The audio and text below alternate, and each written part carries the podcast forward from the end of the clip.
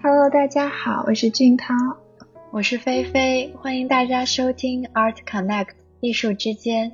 我们希望通过这个平台来分享我们对艺术的热爱，通过探讨艺术家之间的联系，连接艺术与我们的生活。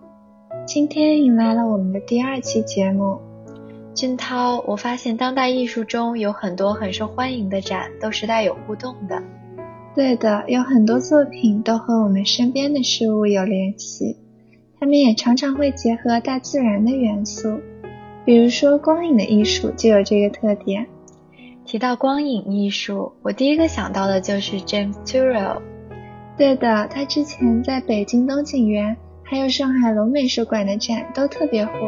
是的，我本来想去看来着，可惜太远了。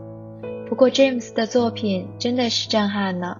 他把光与空间的关系拿捏得非常好，作品有种对于光的感知和视觉认知的探索。说了半天，我们还是给大家介绍一下这位光影大师吧。好的，James Turrell，他是一位来自美国的当代艺术家，一九四三年出生于洛杉矶，曾经在彭蒙纳大学学习感知心理学、地理学和天文学。毕业后就进入加州大学学习艺术。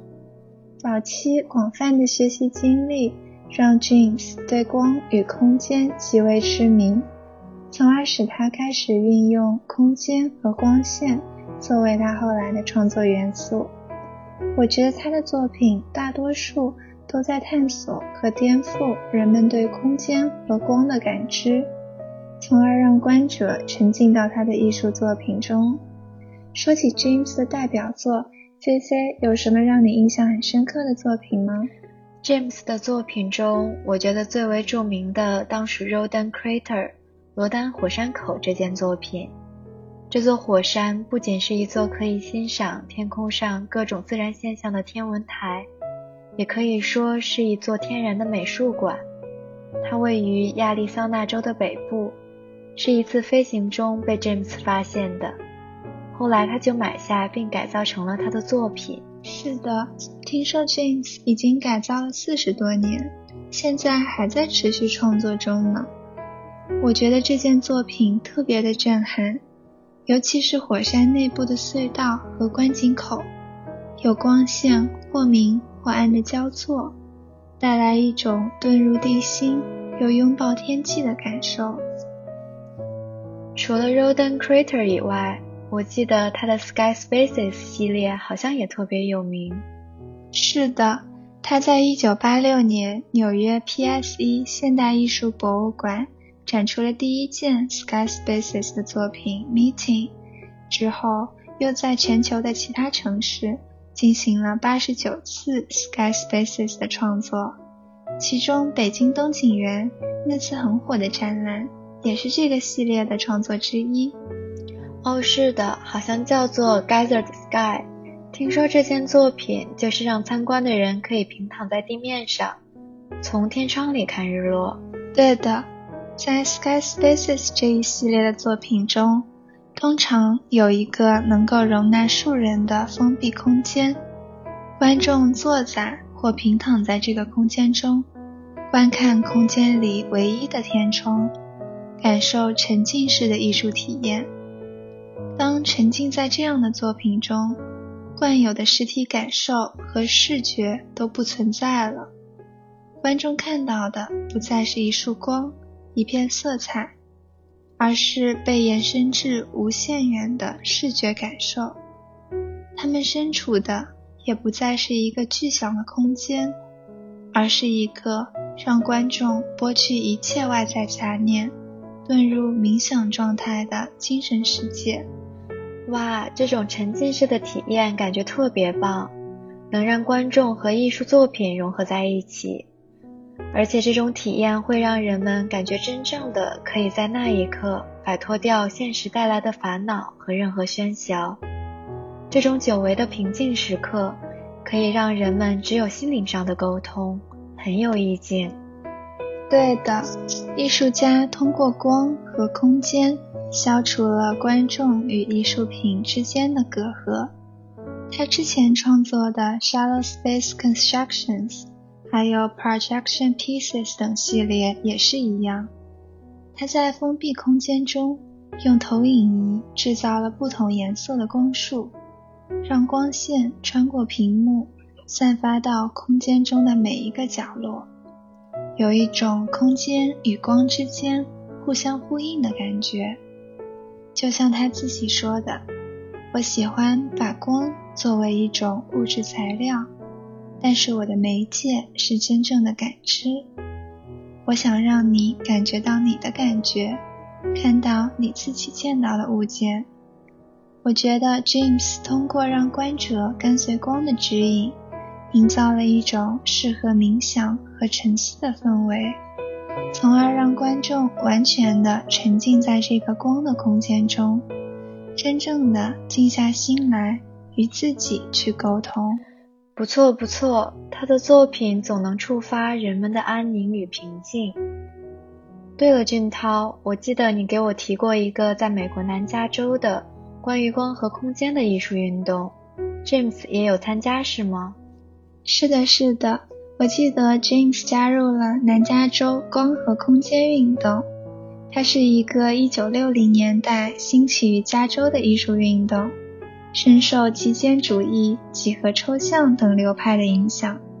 Robert Irwin、Mary c o r s 等艺术家都有参加，我还记得 Oliver Eliason 也是其中之一。哦，对于 Oliver Eliason 我是挺熟悉的，之前在 Netflix 的一档节目。抽象设计的艺术上看过他的介绍，被他的创造力和想法吸引到了，很喜欢他。J.C.，我记得你之前有提过，你在洛杉矶也有看过他的展，是吗？是的，之前在洛杉矶有一家叫 Marcino Art Foundation 的美术馆，他在里面做了一件 Site Specific，就是根据特定地点制作的作品，叫 Reality Projector。之前我并不知道那件作品是他做的，直到我看了他的那个纪录片，然后发现，哦，原来那个有趣的展是他做的啊！哇，感觉好有意思。我之前也有看过他的介绍，他是来自丹麦冰岛的概念艺术家，一九六七年出生于丹麦的哥本哈根，父亲是冰岛人。他曾经在丹麦皇家美术学院学习。毕业后就在柏林建立了工作实验室。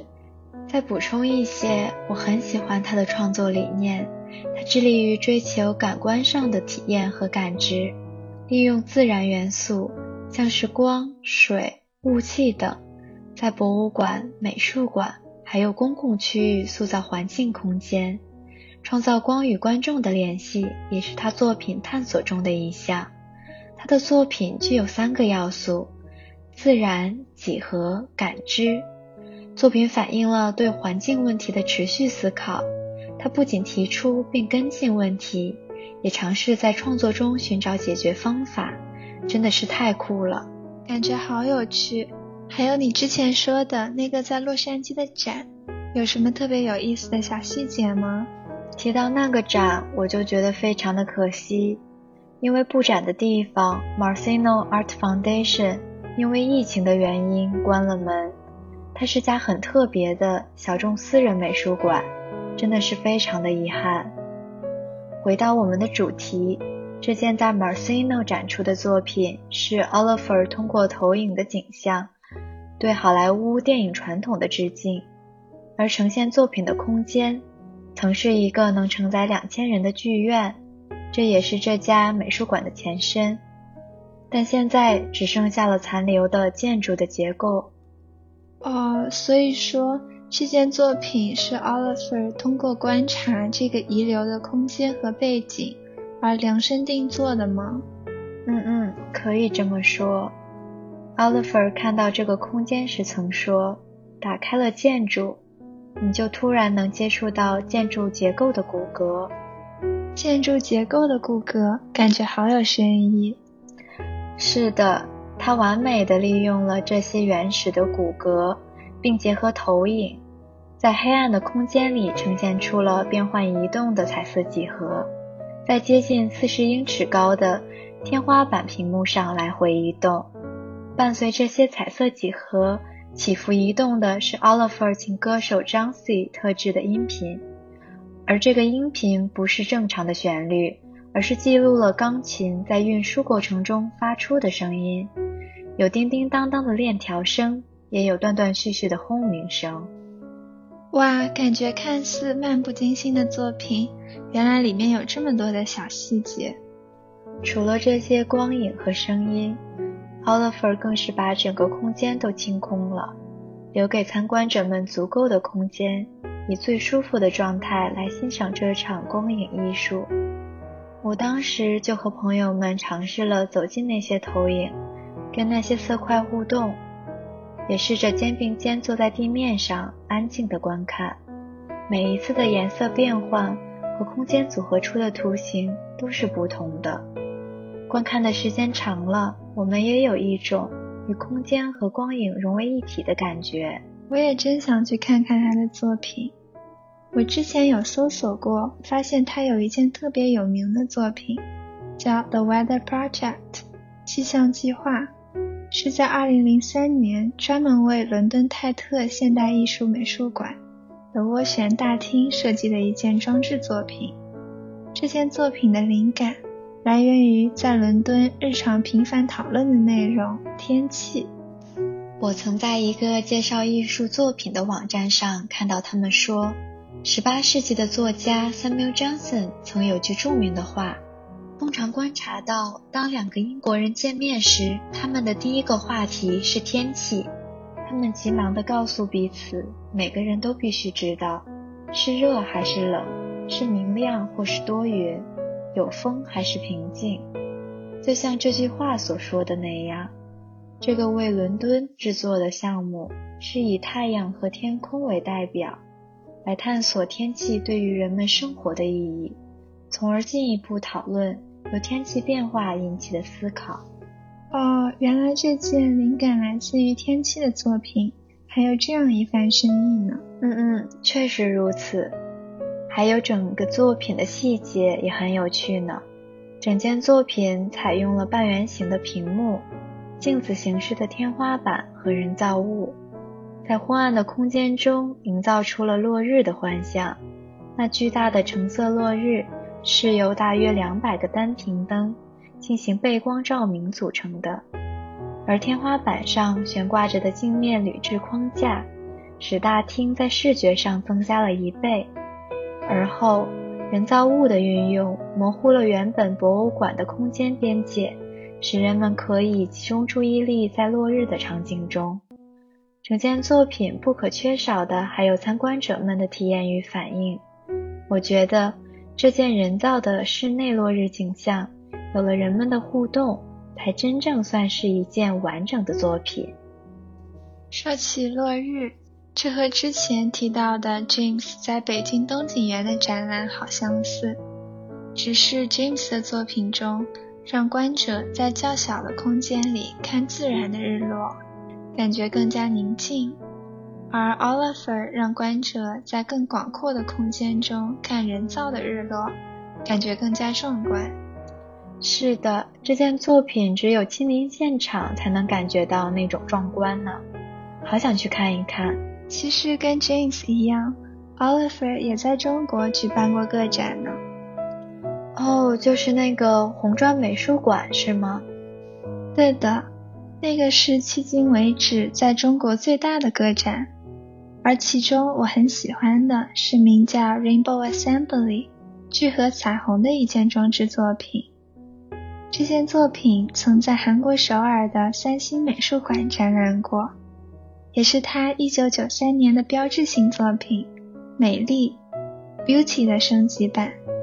这个作品由喷雾和灯光组成，光线在水珠物的折射下显现出了光谱。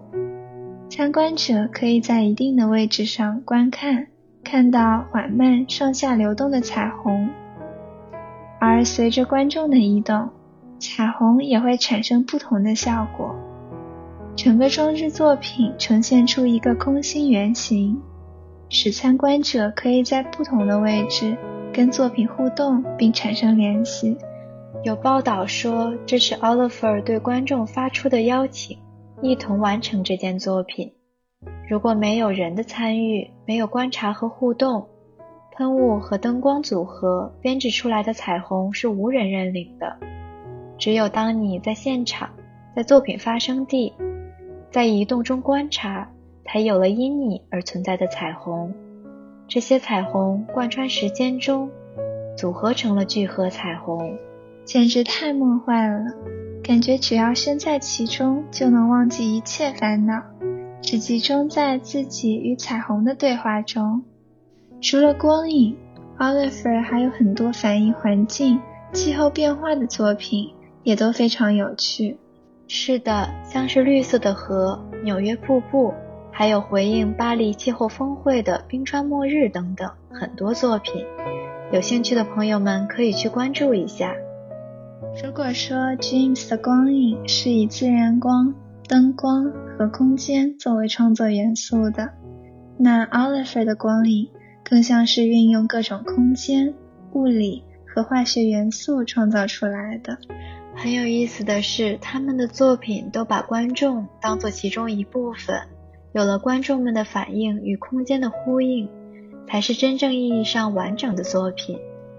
聊到现在，相信大家对 James Terrell。和 Oliver Eliasson 都有了一定的了解了，希望大家能在评论区分享对他们的感受，和我们一起讨论。好了，我们的这期节目到这里就结束了，谢谢大家的收听。如果大家对我们的节目内容有任何想法，请随时评论或私信告诉我们。期待下次再见。